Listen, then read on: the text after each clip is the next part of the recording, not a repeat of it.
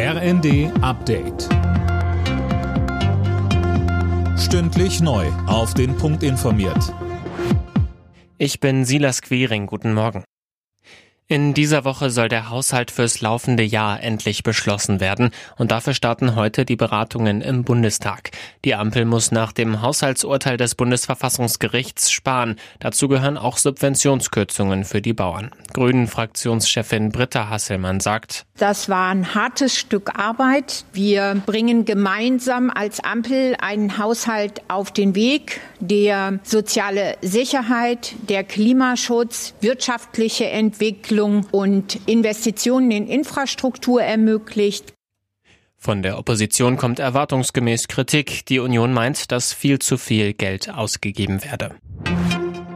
Klimaaktivisten, die sich auf der Straße festkleben, das soll es künftig nicht mehr geben.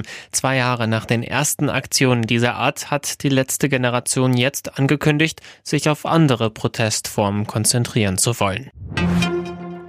Nach dem Streik ist vor dem Streik. Kaum ist der Bahnstreik vorbei, hat Verdi für Freitag deutschlandweit, außer in Bayern, zu einem Warnstreik im ÖPNV aufgerufen.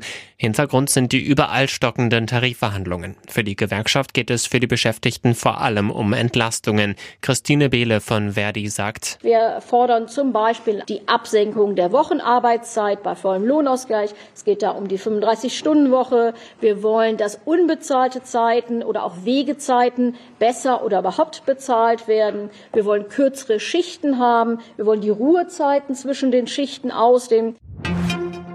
Betrüger bringen immer mehr Falschgeld in Umlauf. In Deutschland haben Polizei, Handel und Zoll im vergangenen Jahr knapp 57.000 Blüten konfisziert, etwa ein Viertel mehr als im Jahr davor.